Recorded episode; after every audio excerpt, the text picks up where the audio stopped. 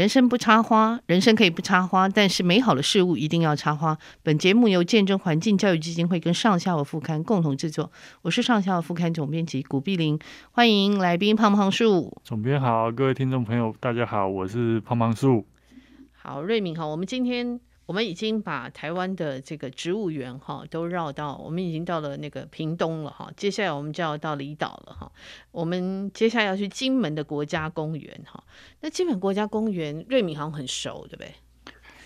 嗯，说很熟也不敢说很熟，但是我去过非常多次。哦，我从大学开始，然后念研究所，出社会，然后又去演，连续两年去演讲。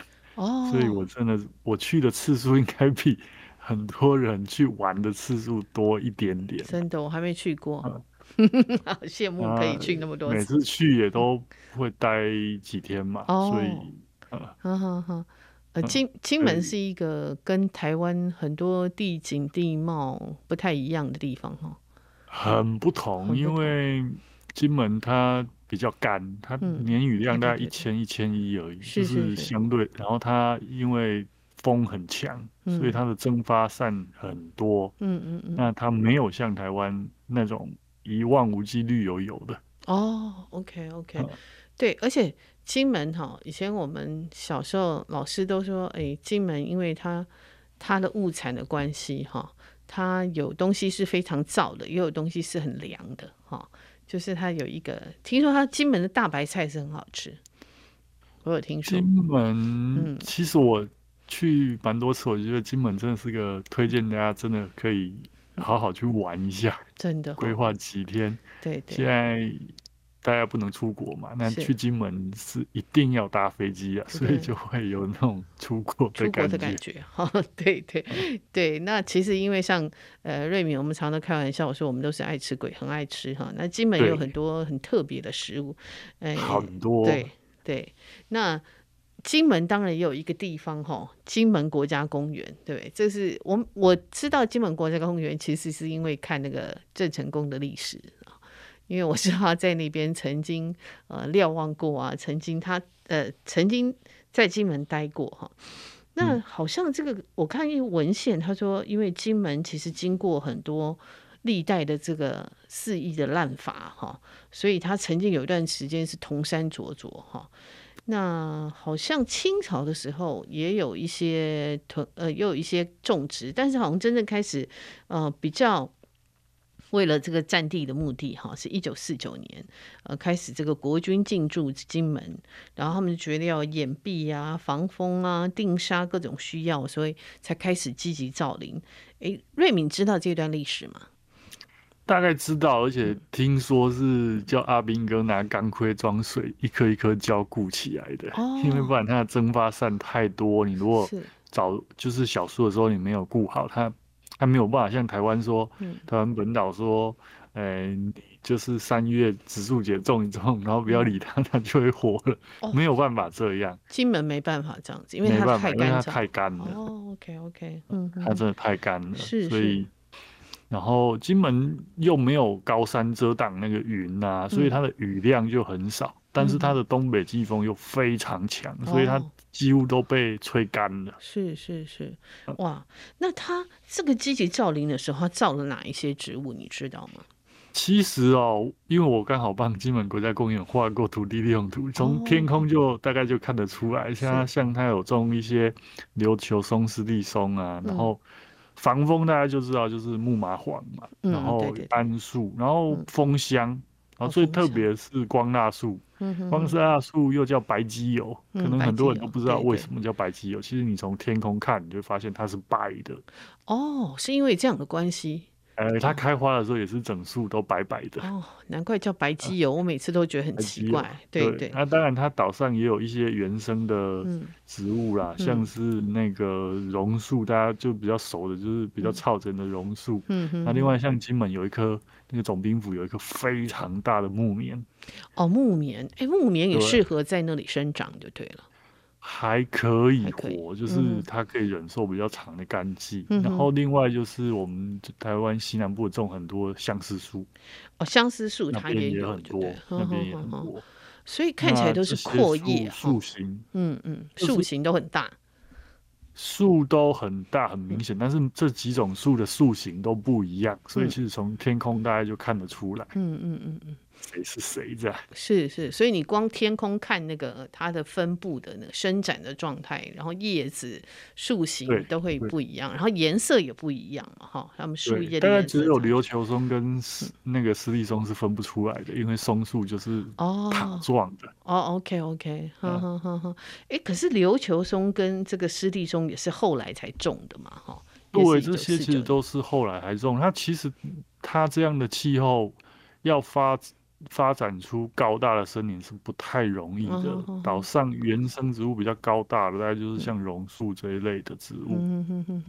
对，讲到其实，所以瑞敏，你讲到这个，我就想到我们上次有讲到说新加坡，对不对？哈，新加坡他们不是那个圣淘沙嘛，对不对？哈，那他们也是，其实都是人造种出来的。可是新加坡的雨量多很多，所以新加坡其实有。像我就是说，其实很多人都不知道，新加坡有三十种原生种的蝌蚪科，是是是，就是热带雨林里面有蝌蚪科，因为新加坡的海拔不高，是，可是因为它离赤道很近，哦，OK，所以它的年雨量非常高，哦。那它还是有留下，我是我印象中好像几百公顷的小小的原始。半原始森林呐、啊，是，所以它还是有。嗯、可是像如果说像金门就很难，就对，因为它是金门其实也有，就是它也有一些，嗯，但是那一种森林，就世界的定义来说，那是森林。可是对台湾的民众来说，觉得这就是矮树林 啊，就是树木的密度 不高。嗯、是，嗯哼哼。然后因为像太武山，就是、嗯、呃。比较多裸露的岩石，嗯嗯，嗯，但你会发现其实还是很多。那金门又占地的需求，所以当初除了树之外，种了很多那个琼马，哦，然后仙人掌，是就是怕有这个呃敌敌，嗯嗯敌军入侵，就种很多有刺的东西，有刺的哦。OK，这是战略的需求嘛？哈，那个时候，对对对。哎、欸，那像金门国家公园到底是什么时候成立的？金门国家公园成立的时间很晚，它是一九九五年才成立。是是，它是我们的国家公园里面，我记得它是比较晚倒数几个成立的。OK，那它其实是国家公园的呃范围，其实就散在金门。OK，大金门跟小金门上面，它不是一个连续体，它不像我们其他国家公园都是连续的，它是块状的，像。大家可能都有知道，金门像那个无望在举啊，嗯嗯嗯，那那个太武山就有一部分，然后海边有一部分，小金门也有一部分这样。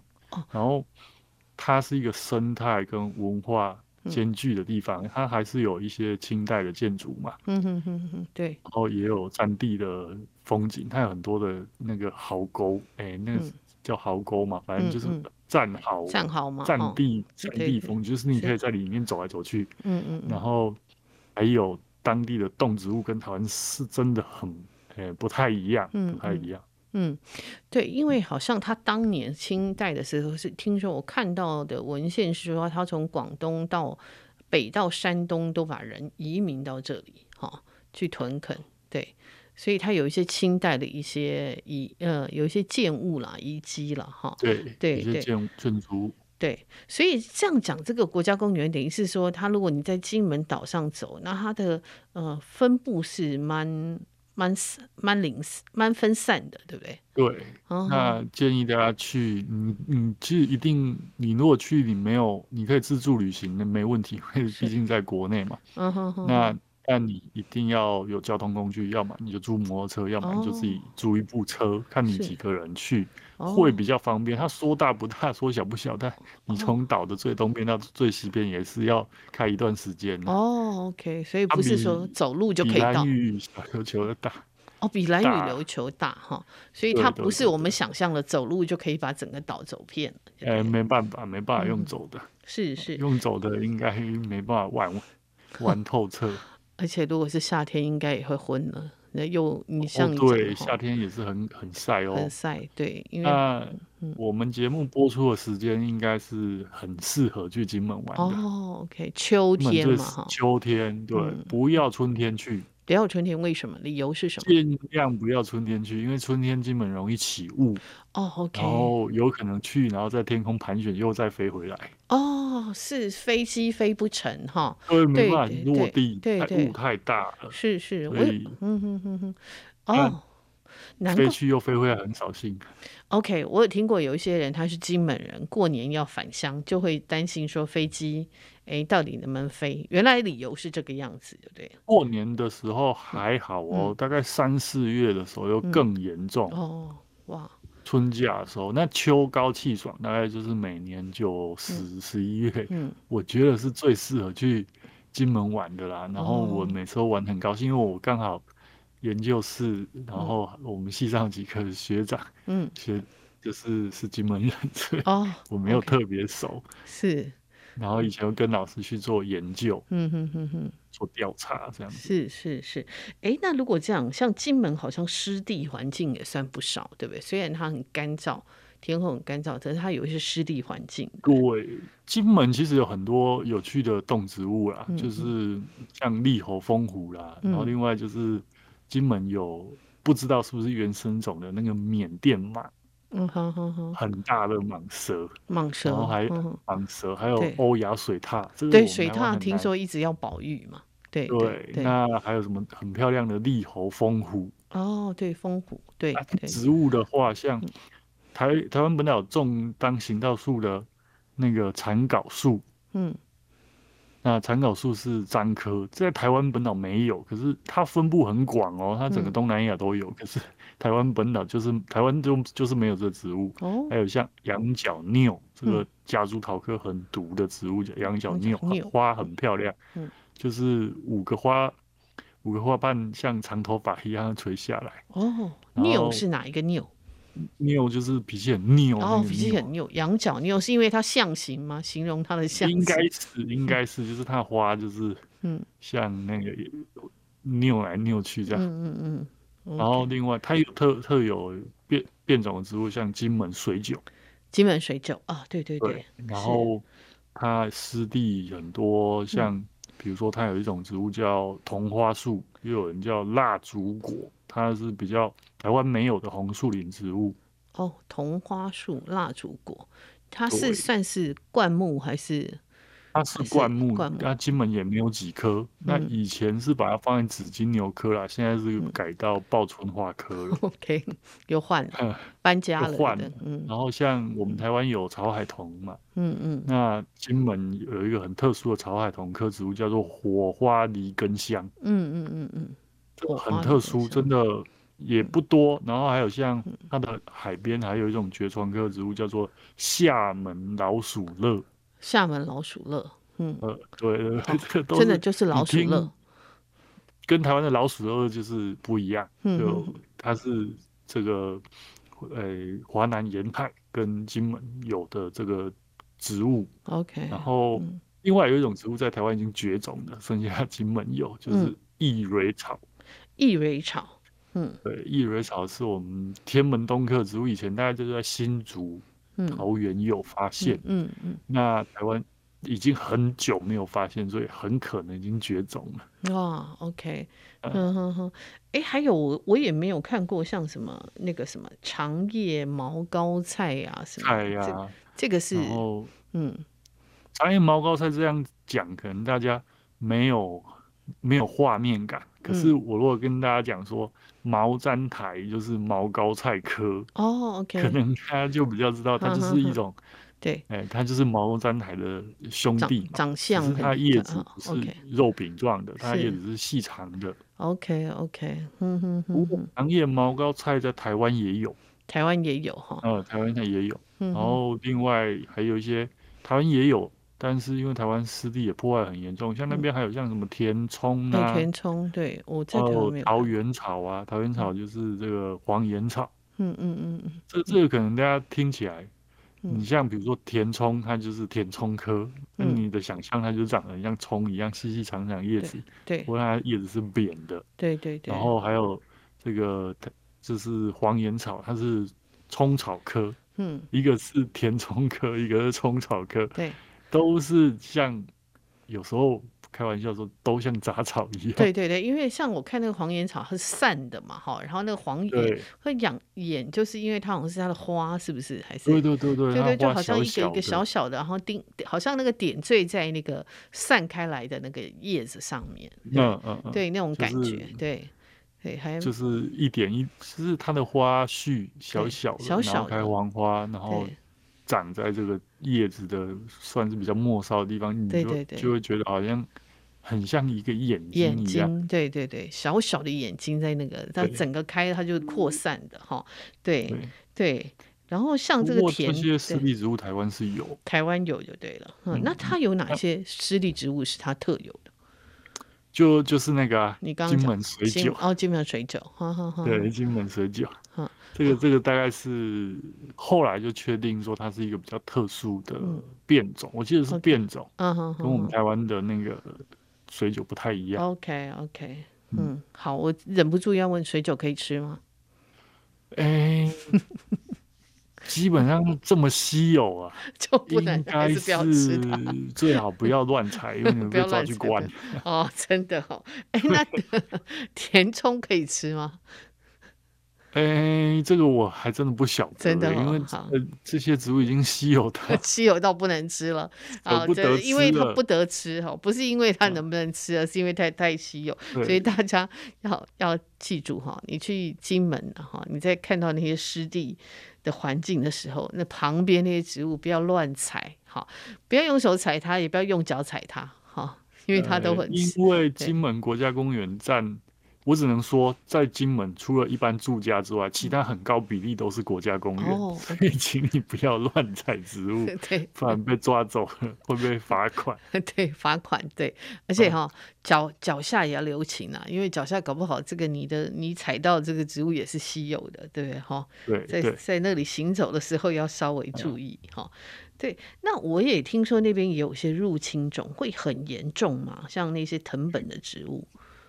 其实算特别，我印象特别深刻就是马英丹，因为它真的很干，然后跟有点像这种台台湾西南部那种很干燥气候，所以我们以前调查最痛苦的就是马英丹，因为林下几乎都是马英丹。哦，OK，然后你你根本就走不进去，因为它太多刺。哦，OK，OK，哼哼哼，而且它就是就是到最后长得很像那个小灌木的。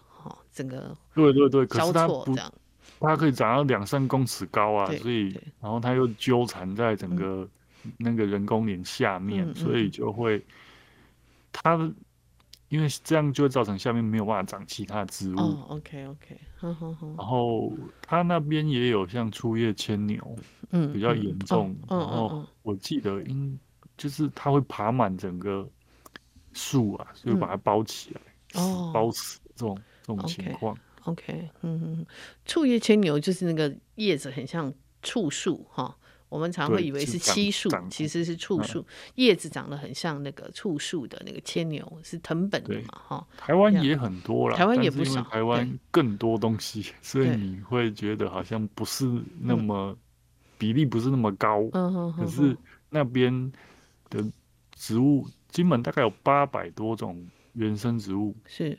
然后其中应该有将近一百种 是稀有植物哦，OK，哦，一百一百种，一百多种是稀有植物的，对，刚刚讲大概一百种左右，一百种那也不算少哦，一个岛岛来讲，嗯嗯嗯，对，它毕竟是一个不小的岛，是是是，哎，我看到那个什么，那个马祖他们有什么琉球蔷薇，金门这边有吗？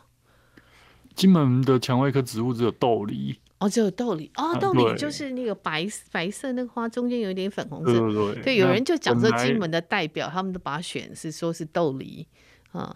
本来也很少了，但这几年有富裕成功，嗯，所以比较常见一点，就路边会看到豆梨。是，但马祖跟金门感觉很近，但其实它的植物又不太一样，又不太一样。你 以后可以再讲。是是是是是是。不完全不一样的情况。哇，嗯，所以其实。不是不是地理位置近，它的植物的分布就很接近哈。对对对，对就不一样。是是，然后像那个马祖国家公园范围里面，还有我我我有看到那个有一个中山纪念林哈，听说也是金门它这个环境中，它把它创造一个最大面积的人工林哈。哎，这个中山纪念林是什么时候建造的呢？时间我有点不太清楚，但但是也是、嗯、也是在这个二战之后是，然后才开始造林的。嗯嗯，你听看名字也知道，就知道嘛，中山纪念林，一听到就 确实它面积很大一片，它、嗯、里面很多的松树啊、哦，然后木麻网，其实都已经蛮大的、嗯，但是比较麻烦是，就是它这几过去几年大量的感染有一种。这个算是松树的几乎是很难治的疾病，嗯、叫松材线虫。是是是，嗯。然后死很多，嗯嗯。死掉之后，它因为金门风大，所以它就很容易倒。嗯，啊，死掉它就倒掉。哦，它死对说死的状态是整个干掉吗？还是说呃，它会先整个叶子先枯掉，枯掉，嗯。呃，然后就整颗就，诶、欸，台语叫超会搭起那种感觉。OK OK OK，那对人呐、啊，因为毕竟这个中山舰人是可以进去的嘛，嗯嗯嗯、就是它金门所有地方都是风景区。是，嗯。那当然就是担心这是危害，所以。每年就几千几千棵这样死掉了，嗯嗯嗯，哇，这么多，几千几千棵，量很很大，然后这几年其实就有开始富裕一些比较适合金门当地气候的原当地的原生植物，嗯嗯嗯，然后把它种回去，而且像金门大家就可以去看蚕縞树，金门的蚕縞树真的非常多啊，嗯，就是算是金门很常见的。小乔木啊，小乔木，嗯嗯，嗯，这种就很适合。它是樟科，所以它本身有味道。哦，OK，哼哼哼。那它的树形会比较接近哪一种树呢？哎，如果它是樟科，一般一般的样子，一般的样子，就是没有什么很，就是我们想象的树，不知道的叫树的那种样子。但是 因为它在当地，你就可以看到。各种 size 就是有不到人高的，以后比人高的。哦，但它是小树啊，它也不是很大的树，但就是一般。路边你看到行道树那种一层楼高，左右的那种，它最大大概就是这样。哦，OK OK，嗯嗯。然后，哎，我我我也听说它里面蕨类也很多，对不对？我应该不会哦。嗯，基本的蕨类应该没有没有台湾这么多啊，因为它毕竟干。哼哼哼，可是它很干，所以我特倒是没有特别注意。是是，它有什么比较奇怪的蕨类？是是，可是它会有蕨类是，是因为蕨也是要比较湿，比较稍微有点阴。我觉得是因为它容易起雾。哦，OK，OK，好好好，是因为它容易起雾，可是它这个蕨也要长在某些是在湿地附近，还是说？它通常应该会长在那种，因为它毕竟有很多的洞穴，嗯嗯。然后你还是会有一些石壁什么的，嗯嗯，那种长、哦、就是觉大家不要觉得觉得一定要长在很阴湿的地方，就是很多觉得它还是长在在长在是半遮阴，对对对，稍微有然后稍微避风，它其实就可以可以长。不过我我对金门国家公园蕨类我倒是没有，嗯。我去留意耶，我下次再看一下，因为我看他列清单里面有写一些蕨类，嗯，应该是有，就是记得好像有一种比较特别的卷柏类的，嗯嗯嗯，比较适应这种嗯长干季比较长的气候，因为你看它起雾的时间其实就是它的干季。哦，OK OK，嗯，因为这个很好玩，我们以为说海岛哈会很湿，结果它是很干，它它很干，因为它的。这个风很强，那风其实很强，其实会带走大量的水汽。嗯，可是又很有趣，就是它年就是春天的时候又很容易起雾。嗯嗯，就是跟大家想印象中想象的岛不一样，想象不太一样。然后它冷又比可能也会比较像台北那么冷。哦，OK。然后热就差不多，就因为它风还算大，所以说热。就是差不多那样。哦，我觉得。是热的程度应该跟我们差不多热，是是是，所以你看哈，我们想象的中日的小岛，其实啊，我们觉得台湾四周有很多小岛嘛，哈，那你以为它都一样？其实嘿，我们刚刚一听到了，生态也不一样哈，对，动物也不一样，植物也不一样，然后那个天候也不一样，然后干湿度也不一样，对不对？好，当然绝大部分还是会蛮接近的，啊，因为距离上面，嗯，呃，就是。超过一半还是都是一样，但就是会有一些特殊的，你在台湾是没有办法看到的东西。是啊，可是我们讲蓝雨也不一样，对不对？蓝雨就完全，蓝雨离台湾相对，它又比台湾更南边，所以它又完全不同的一个的状况。是。兰屿跟金门都是风很强的地方，对对对，所以你看这这，所以为什么其实有时候去台湾这种附近的这些小岛，它有它特别的呃韵味哈，有它特别的那个生态的。如果你对生态很很喜欢了哈，比如说对对，像我们刚我们讲到说金门，你看它的整个地形也完全不一样。那你到兰屿，兰屿那个这个奇石嶙峋也完全不一样，对，就是、就嗯。毕竟每个岛它成就是它的成因不同，嗯嗯、然后它的地质不同，那、嗯、它的土壤化育就会不一样。是是。然后加上没有高山的话，嗯，那金门它就没有办法拦截水汽，所以我们还是要讲，我们有护国神山中央山脉，真的是得天独厚的。嗯、对对对。哎、嗯，可是这样子，我也想问那个瑞明哈，因为我们大家都会讲到最有名的就是金门高粱哈。对，你要做酒，一定也要好的水质嘛，好。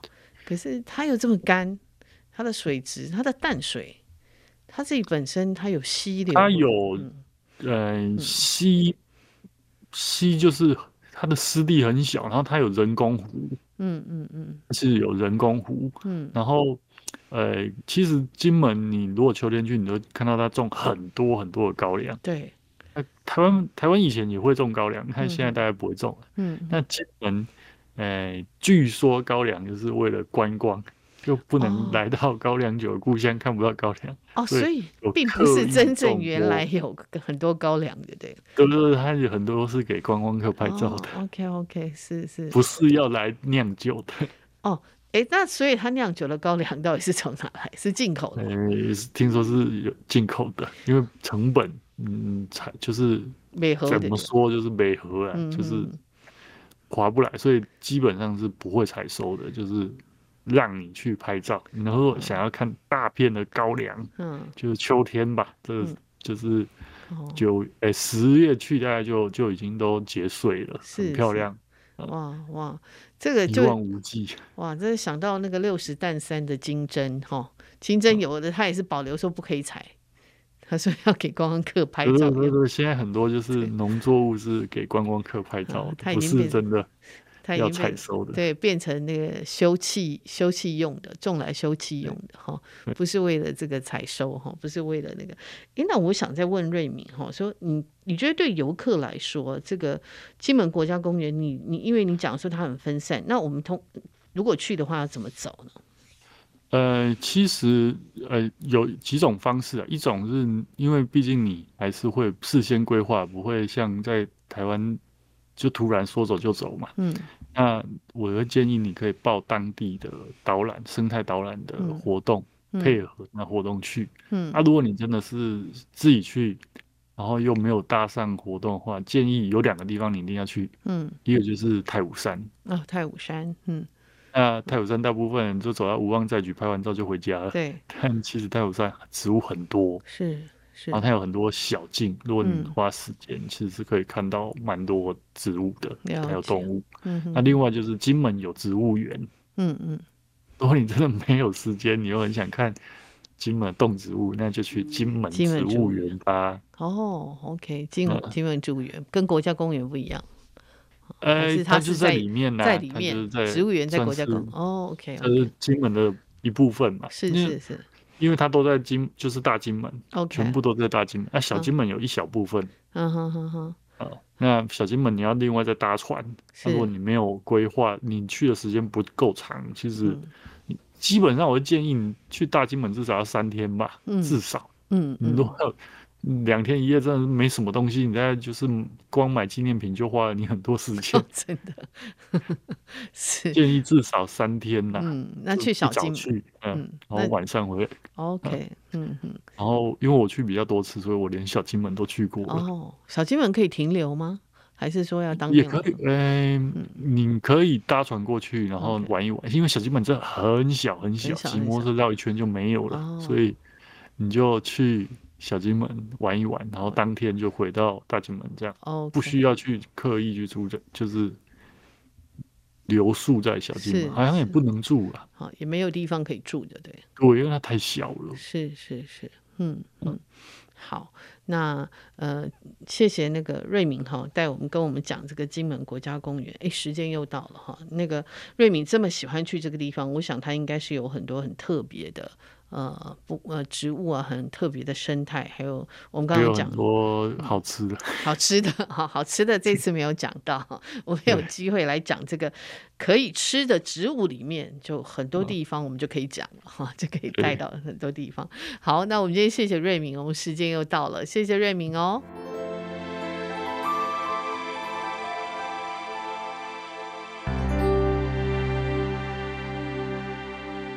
我们接下来请的来宾是呃影视作家徐明志 Eric，Eric，请跟大家问好。听众朋友，大家好。是啊，呃，Eric 是很喜欢做菜，他做的菜也都通常是呃。色香味俱全哈，他都是我每次看他脸书都是拍的美美的，他对食材很敏感哈。那我觉得 Eric，因为你也很喜欢旅行嘛哈，尤其像我上次也请教过你，你说你其实以前常会去京都，对不对？好，是。对，然后去京都也是赏，你应该也是赏花人呐哈，我相信是哦，应该是说喜欢植物啦，喜欢植物，不一定会特别赏花，但是。食物这件事情，我感觉是生活里头的一个必须、嗯。对对对对，这个我们是同一国了哈。虽然 虽然常常不知道它叫什么名字，但是也没关系哈。对，我觉得喜欢植物是生活的那个调剂是蛮重要的哈。那其实从从赏花到用花入菜，你这个中间是有一个转折的过程，还是顺其自然呢、啊？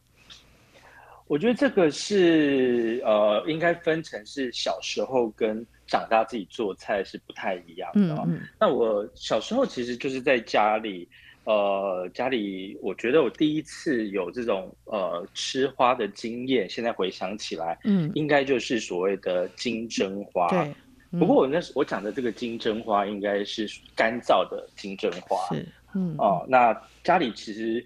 就会有一袋整袋的那种金针呃金针花苞，嗯，呃是干燥的，而且它颜色是非常的鲜黄的。对对哦、呃，在那个小时候的年代啊，那通常家里头就是会拿来煮成汤，嗯，可是感觉好像大家对那道汤的喜好程度也没有这么高，没有这么受欢迎。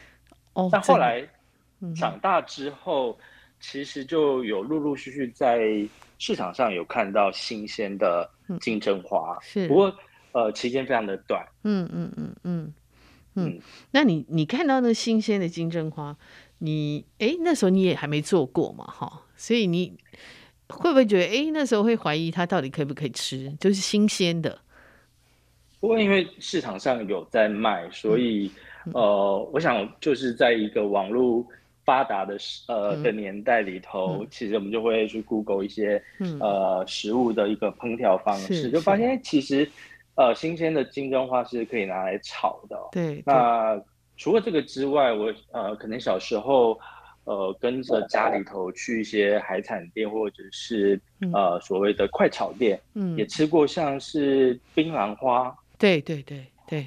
也是用那种热炒现炒的方式哦。对对。先炒、嗯、就是一些呃蒜头啊，或者一些盐、酱油等等的调味料，对，去炒起来的。是是。我想小时候的吃花的经验大概是这样。对。但呃，您刚提到的转折，其实是到了大了、呃、长大之后，其实我后来开始从事记者生涯之后，嗯、这几年，呃，台湾的我们所谓的精致料理 （fine dining）、嗯、呃，蛮蓬勃在发展。嗯。那我其实去发现到说。好多人好喜欢用花哦，特别在这些西式的西式菜里头，对，对，对，他们特别在沙拉里头摆好多这种各式各样颜色也好、嗯、造型不同的小花在上头做点缀。嗯，但那时候我其实是非常的呃怀疑这件事情，就是说、嗯、这件事情到底是为了吃还是为了装饰而摆上去的？嗯嗯。呃，所以那阵子其实我对于呃整盘沙拉上面有五颜六色的花朵这件事情。是还蛮抗拒的，还蛮排斥的。哦，是，哇，就不知道为何他们要摆这么多的花花在上面。主厨的对，主厨总是会有说法，就是会说、嗯、哦，这个花不同的花可能有呃带来酸味，有的带来一些苦味等等的，嗯、感觉是有他们自己的诠释了。是，但当这个东西过于流行的时候，好像大家都把它当成是一个必须。呃，站在浪头上去做这件事情的时候，是我反而会觉得这件事情有点过了。嗯哼哼哼，是是，嗯嗯，那我觉得这个大概是，呃，我人生当中关于吃吃花这件事情的两个比较大的阶段。嗯、了解了解，哎，那除了你小时候第一次，就是小时候那个吃花的经验，后来你真正自己把它拿来作为料理，那个第一次你记得吗？呃，我其实已经有点忘了耶，嗯、应该大概我就是应该就是金针花，金针花拿来炒，嗯、就是快炒，嗯、然后炒成跟肉丝炒在一起，嗯、一个很简单的一个家常菜。对，但我为什么最近呃，就是提了这个题目，就是吃花的日子啊、哦？嗯嗯，前一阵子不是还很厌恶大家大厨把这很多花都放在一起嘛？对，但因为前一阵子就是有朋看到朋友。嗯，呃，在家里现做了一盘炒金针花，那这个其实是已经有点，呃，时间没有碰的一道菜哦。嗯，所以到勾起了我一些回忆，所以我就开始去想说，到底我们生活当中，嗯，呃，吃这些花的经验到底多不多？嗯，那开始的我就去找一些呃资料或者是一一些自己的一些经验，就发现说，哎，其实这样算下来。呃，像我自己吃花的一个经验，应该还算蛮多的耶。嗯嗯嗯、只是当时候呃，并没有把它当成是一个花，也许就是把它当成是一个蔬菜植物，植物对，或者是蔬菜来使用。是，嗯哼哼哼。所以你说，那你看到你这个朋友他在脸书上，你那时候讲说他是用金针花跟鲜虾一起炒，对不对？是，嗯哼，金针花跟鲜虾其实味道应该蛮也蛮搭的啦。嗯，我觉得应该就是所谓的山珍海味。对对对，就是 山珍海味。对对，然后因为鲜虾有一个鲜味存在嘛，那金针花我觉得它是一个呃蛮特殊的口感，因为花苞本身是呃新鲜的话，就是有一些保水性，有一些水分在。对对。那它因为有很多层的花瓣，所以你吃起来是呃，我觉得是有一些口感的。嗯，对，有一些口感。微微脆脆的口感，对，然后它里面好像会有微微有一点点酸，对不对？因为它那个是关系，有一点微微有点酸。其实我觉得是跟鲜虾是应该还蛮搭的，感觉上啊，我自己没有试过，我都是、嗯、我跟你一样，我就是金针花，我都是先炒，我就是清清炒而已啦，哈。对对，比较比较没有去搭配说啊别的东西，但这个我觉得也许是一个不错的。但你有讲说那个朋友好像是他是觉得说，哎，因为他去翻他的冰箱，发现他有那个 虾的那个，是他刚好有一包虾，然后就把这两个送做对。不过我觉得，呃，家庭的菜通常我自己也蛮蛮常是这样获得灵感的，是就是冰箱里头有什么样的食材存在。对，有时候就把这两个东西搭在一起试看看，嗯，呃，有时候就会觉得说，哇，居然有意想不到的。成果出现，对对，对，有时候会这样子，然后有时候哎试一次大概就够了哈，就 对，所以对，所以这是我觉得是在家里做家庭料理，其实是一个，就是它其实也是蛮一蛮是一个创意的发挥啦哈，它可能跟大厨比较不一样，但是你会看有什么食材哈，那好像你也你也讲到像节瓜花，你也会也会使用它哈。对，那是是节瓜花，我第一次读到哈，是在读那个托斯卡尼艳阳下，那他就是他把它翻成夏南瓜花嘛哈，但是就哎、嗯、那时候我看起来我就觉得他们是用炸的哈，啊后来我在欧洲也吃过，嗯、可是就觉得好麻烦，那你会怎么料理？你你真的会去炸它吗？呃，节瓜花的话。呃，其实从市场上要找到是也是有点难度哦。嗯、不过因为这几年，我觉得随着西餐的大家用餐经验越来越多，所以吃到节瓜花的呃次数也是会渐渐的越来越普及哦。那通常我看到的或是处理的节瓜花，大部分都是用炸的比较多哦哦，对，而且他们都喜欢在这个花苞里头呢。镶嵌一些东西在里面，譬如说有法国的厨师在里头，呃，做成呃，先把一些绞肉做成呃肉球也好，再塞进去那个节瓜花，嗯嗯，再把它拿去炸。对，那另外呃，我比较常看到其实是意大利的做法，它其实就是在节瓜花里头放了呃水牛的 cheese，mozzarella cheese 在里头，对对，哦，那一样会在呃。包进包好之后呢，裹一个粉浆，嗯，入油锅去炸，嗯，那炸出来之后，因为那个水牛起司它其实预热之后会有这种拉丝的效果，嗯嗯，嗯，那又有一个牛奶的一个香气存在，嗯嗯嗯，嗯，对，我是还蛮喜欢的，不过就是呃挺麻烦的，因为呃毕竟家里头要油炸，对。必须要清这些油啊。对。那中间我其实也试过，是不是把它、嗯、呃喷油呃喷了油之后拿去用烤箱烤？应该。但但是我觉得效果其实就没有那么好，因为毕竟呃油炸还是是一个高温，在一个很短的时间去让食物可以嗯造成酥脆的一个效果。是是，是。但烤箱就比较没有办法。对对。好像是哈，可是呢，那那那个一锅油的处理又是一个问题。我有个朋友，他每次一锅油，他都是拿去做做肥皂。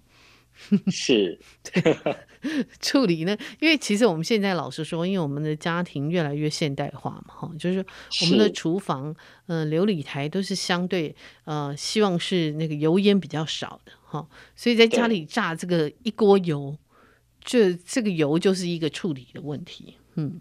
是我有时候其实会用一个比较小的锅子，嗯哼哼，那我油大概也不会倒非常的多，哦、我让那个锅子稍微有点倾斜，嗯哼哼，等于是油是在起呃在起呃应该是说在一个角角这样，是是是，嗯，我所以用的油的量就比较不会这么多，哦、但就是相对的，你一次可能就只能炸。比较小分量的东西。是是是是，对这个我有看一些厨师，他们也是用这样的方法，他们会用汤匙去把那个油呃盛起来，再淋上去，食材上面，对对对、嗯，他们会这样做哈。哎，可是那节瓜花其实它也有公花母花，对不对？你通常对我这次是到很后期才知道这件事情、我记得呃，应该是有一年我去逛小农市集哦。嗯那哎，我就看到节瓜花居然有两种不一样的形状，嗯，我就很好奇，跟那个农民询问说，这个到底有什么样的差别？嗯嗯，他就告诉我说，这个是公的，这个是母的。那公的长怎么样？嗯、公的其实就是我们一般看到的花，嗯、它花苞下面就是所谓的茎，嗯，一条长长的茎，是等于是它从呃茎的部分剪下来。对，那呃母节瓜花呢，不一样的地方是，它同样是一朵花。可是花的下面呢，连接一小段的，就是我们看到的节瓜。对，它有点就是小小的哈，圆圆的还蛮。对，小节瓜。对，嗯，所以通常会比较喜欢吃母节瓜花，哦，因为等于你下面还有一个节瓜的口感。嗯。如果你同时去做菜的话。哦，OK，哼哼哼。嗯，但因为我在现场也问了那个农民，相对的。母节瓜花等于是牺牲掉之后，它还会有一个节瓜的产量，是，嗯哼，所以呢，价格也是比较高，就会比较高。你等于把那个后面那个节瓜也算进去了，没错，是，嗯，但是，哎，但是那像你这个节瓜，因为其实节瓜我通常习惯是用烤的哈，它烤了以后比较软。嗯、那你这样炸了以后，那个小那个你说那个母节瓜的小节瓜，它口感呢，也是跟我们一般烤的一样吗？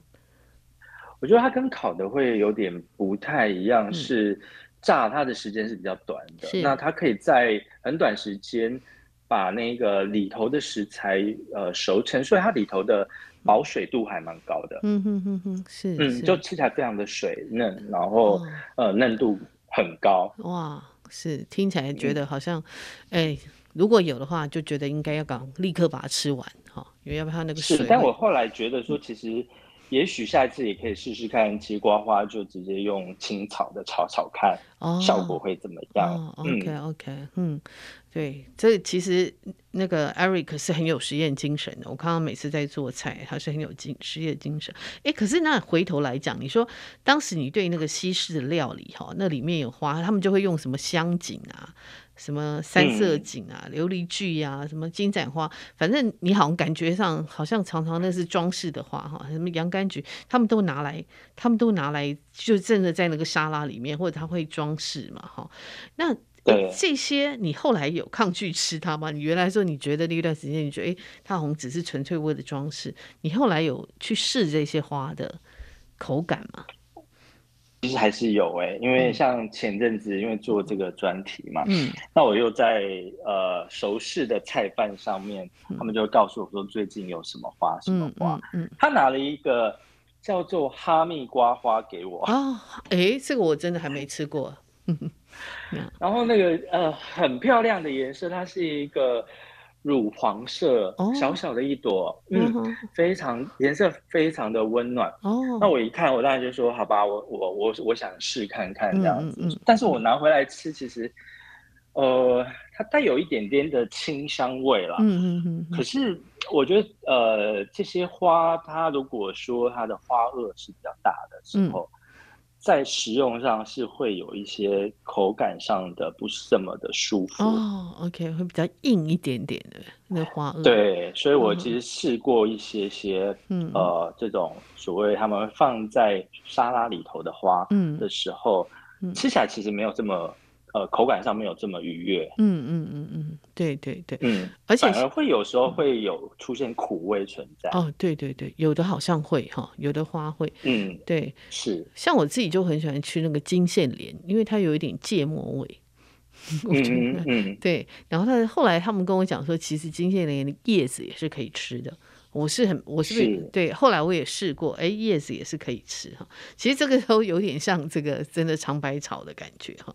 可是，那你、嗯、你在文章里面，你有提到一种很特别，就是像野姜花，哈，我们一般野姜花白色嘛，白色可以吃，我们也知道。那野姜花其实他们也常常会拿来做什么野姜花粽啊，野姜花他们会拿来或把它刺啊，哈，或者怎么样，这个其实我们都是比较常看到的哈。可是你这个野姜花是鹅黄色的野姜花，哎、嗯，你可以讲一下这个是你是怎么样得到它的？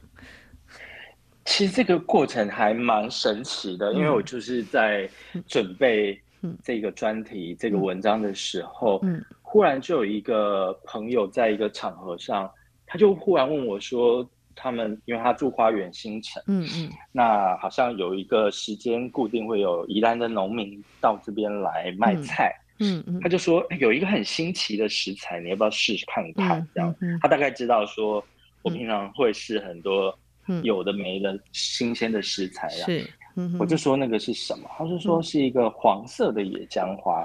哇，那我一听当然觉得真的是得来全不费工夫啊，是，刚好要做这个这个题目写这个文章，所以我就说好，那那我要我要跟他定这个东西，那所以是这样来的。可是后来因为来了之后，我想知道更多这样的事情，所以我也跟。跟他要了这个农民的联络方式，稍微跟农民做联络，他才告诉我说，其实黄色的野姜花在更早之前还有另外一个品种，台湾就已经有了。那因为台湾的农改技术是非常的好嘛，对对对，嗯，对，所以其实是不断的在。开发，嗯，可是他说这个品种呢，又跟呃呃之前的那个黄色野姜花又不太一样，嗯嗯、哦，他好像是这几年，呃呃，就是一个一个人他忽然在呃变种出来的一个野姜花，那后，后来他开始去尝试着把这个变种呢，看是不是可以大量的一个栽种。啊、哦、，OK，嗯，嗯，而且我觉得它的名字非常漂亮，它叫做名字好好听啊。黎明之光，对对，嗯嗯，名字真好。我后来有，嗯嗯，我后来有再去看了一下更早之前那个黄色的品种，嗯，呃，它的颜色是比较是明亮的黄色，对对。但我这次拿到的这个黎明之光呢，嗯，我觉得它比较有一点像是淡淡的粉粉色的黄色这样子，对对，它也带一点点浅橘色哈，一点点。我看你拍的照片，嗯，黄然后带一点点浅橘色，嗯，跟我以前看到那个黄色的野姜花真的是不一样，嗯。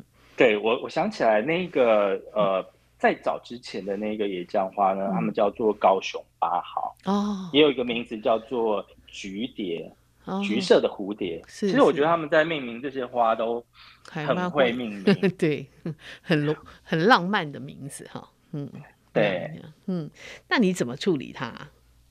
我其实想很久了，因为我拿到的时候它真的很香。嗯，那大概就是跟我。呃，以前买白色的野姜花到室内一样，嗯、那整个香气，我连盒子都还没打开，盖子都还没打开，是香气就已经飘出来了。哦，那我一直在想说，我怎么样料理才不会辜负了这个这么香的一个花朵？嗯嗯。后来想一想，我觉得还是做了，我直接做了沙拉。嗯嗯嗯嗯。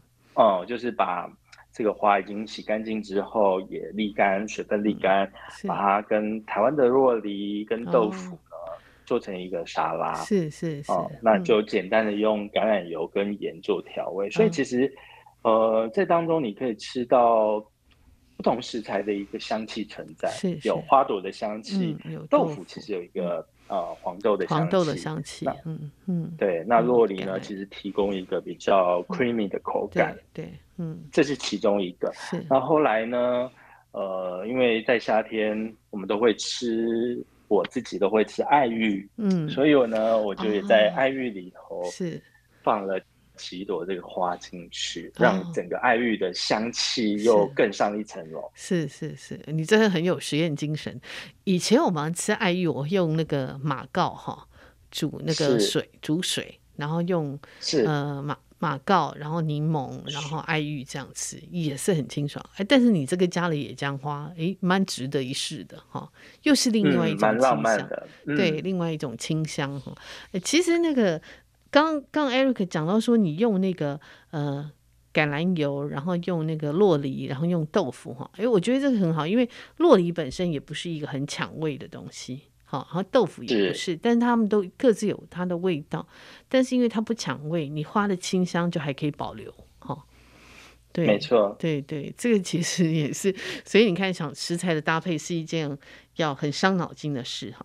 那我还想再问那个 Eric，你有讲到说你印象最深刻是你去越南胡志明市的有一盘炒天理花哈，它是到底是什么样的花呢？它对这件事情就很神奇，因为我们在胡志明市的时候，其实很多餐厅都看到也吃到这道菜。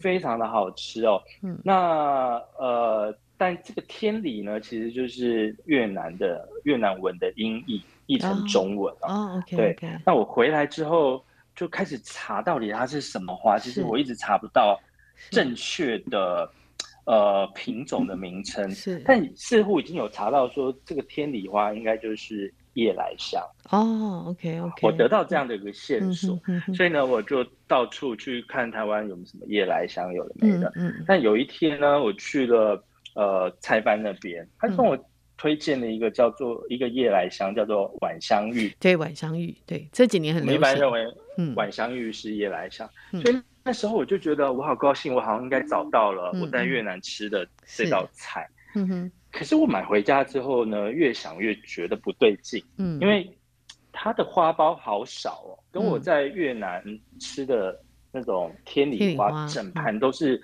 小小的碎花，嗯，是完全不一样的东西，嗯嗯嗯，所以我还在想说，为什么呃，这这两个东西会是同样都是夜来香，可是为什么都不一样？嗯。可能是因为晚香玉它其实有一个长长的细茎，对对，有点像芦笋这样，是，那上面有一个小小的花苞，对对，那花苞一样就是会有好多小花，可是总数不多，因为它就是只有一个花苞这样，对对对对。我当时还想到说，是不是只要吃上面的花苞？可是如果要凑成一盘的话，那个要多少的晚香玉才有办法凑成都是花苞？嗯哼哼。哦，这件事情就变成一个。悬案。是，嗯，你还没找到答案就对了。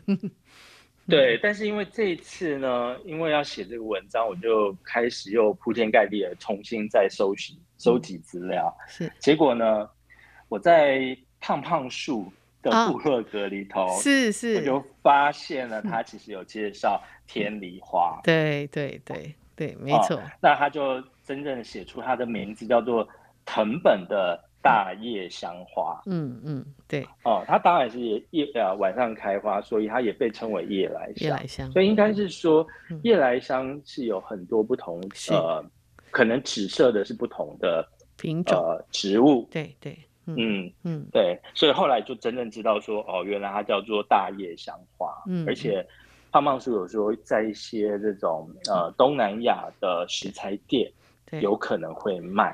对。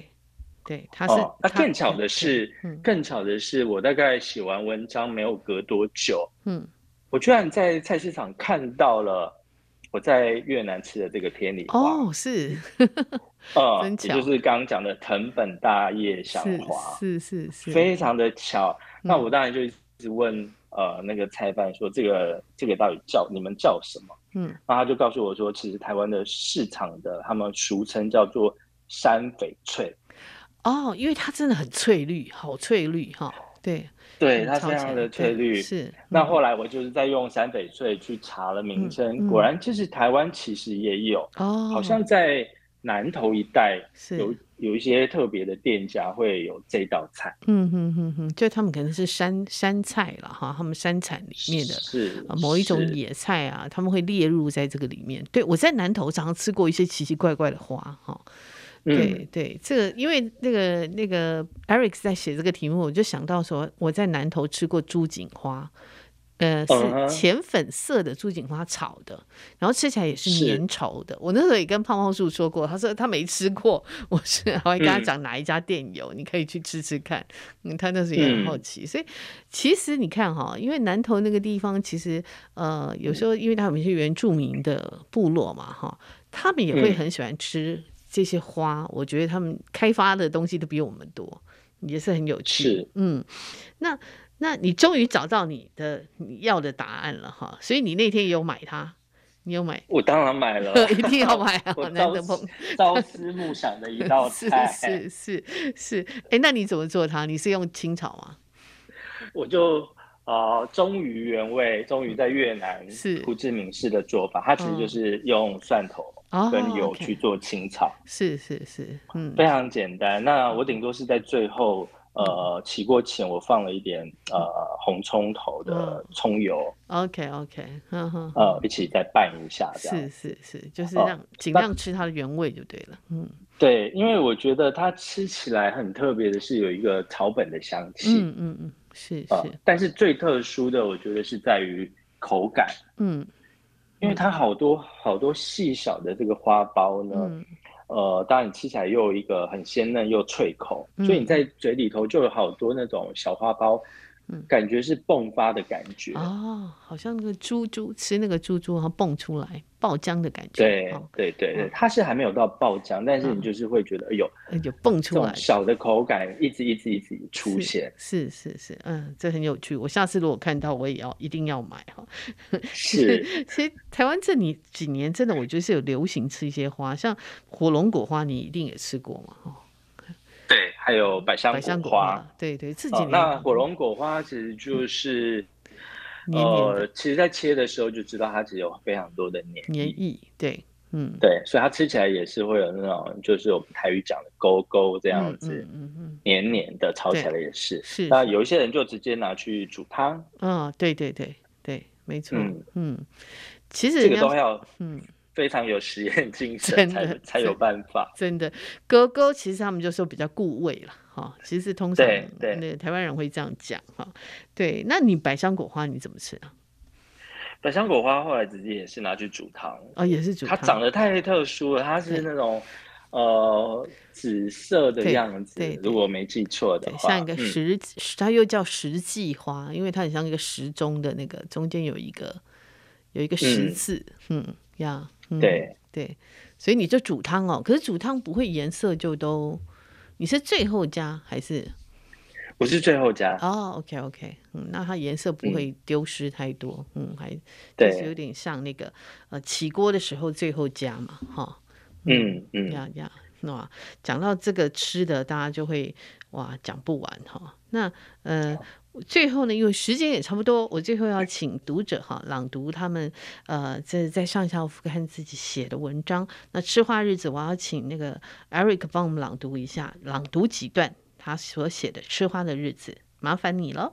这几年每年总有一两次的节瓜花使用经验，随着栽种的普及，养味十足的节瓜也在传统市场多了起来，价格亦是越来越亲民。节瓜的旁支商品节瓜花则还不是那么的常见，往往得透过特殊管道或向农民取得。节瓜花分公母，公花下头是细茎，母花下头则带有小节瓜，两者花色皆是从花苞尖端的橙黄色渐层到底端的鹅黄，点缀着由上到下的淡绿色线条，毫不美丽。从食用乐趣而言，当然选母节瓜花。只不过母节瓜花等于牺牲日后的成瓜，价格亦略高，也罕见。食用节瓜花可说是物尽其用。在国外最普遍的吃法是，在花苞里塞入新鲜的水牛起司，再将其裹上粉浆，下锅油炸。也有名厨在花苞里镶入特制的肉馅，或是蔬菜细丁，烹调成香签节瓜花。大家默契十足的，总是把脑筋动到不小的花苞上头。不管要在节瓜花苞里镶入什么，得先把花蕊摘除。试了才知道，这是极具挑战的任务。节瓜花瓣在尖端缩在一起。打开之际，一不小心便把花苞撕破。即便成功摘除花蕊之后，要将一小块新鲜水牛起司往水滴状的花苞里填塞，也是让自己显得笨手笨脚，经常把花苞给弄破了。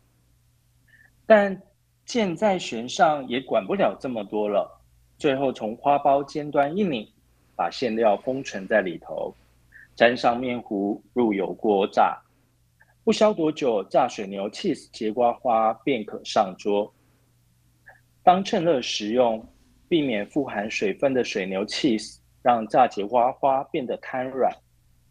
cheese 的咸香配上节瓜花和节瓜的清甜，往往让人意犹未尽。啊！听你朗读完，我好想立刻可以吃到炸节瓜。每次一讲到食物哦，那个节那个节目结束，我都好想赶快立立刻去吃啊，但这个是很难吃得到。那今天谢谢 Eric 哈徐明志为我们带来他这个吃花的日子哈，谢谢你。我们也希望还有机会可以再跟你连线。本节目呢是由见证环境教育基金会跟上下游副刊共同制作，我们是一个线上媒体。也是由见证环境教育基金会支持的上下游新闻与市集的副刊。如果您想了解食物怎么来，欢迎收听食农搜查线上下游新闻。那喜欢阅读饮食跟生态文学，请在线上搜寻上下游副刊，也请订阅，请务必订阅、下载订阅。那谢谢各位的支持，谢谢各位的收听，拜拜。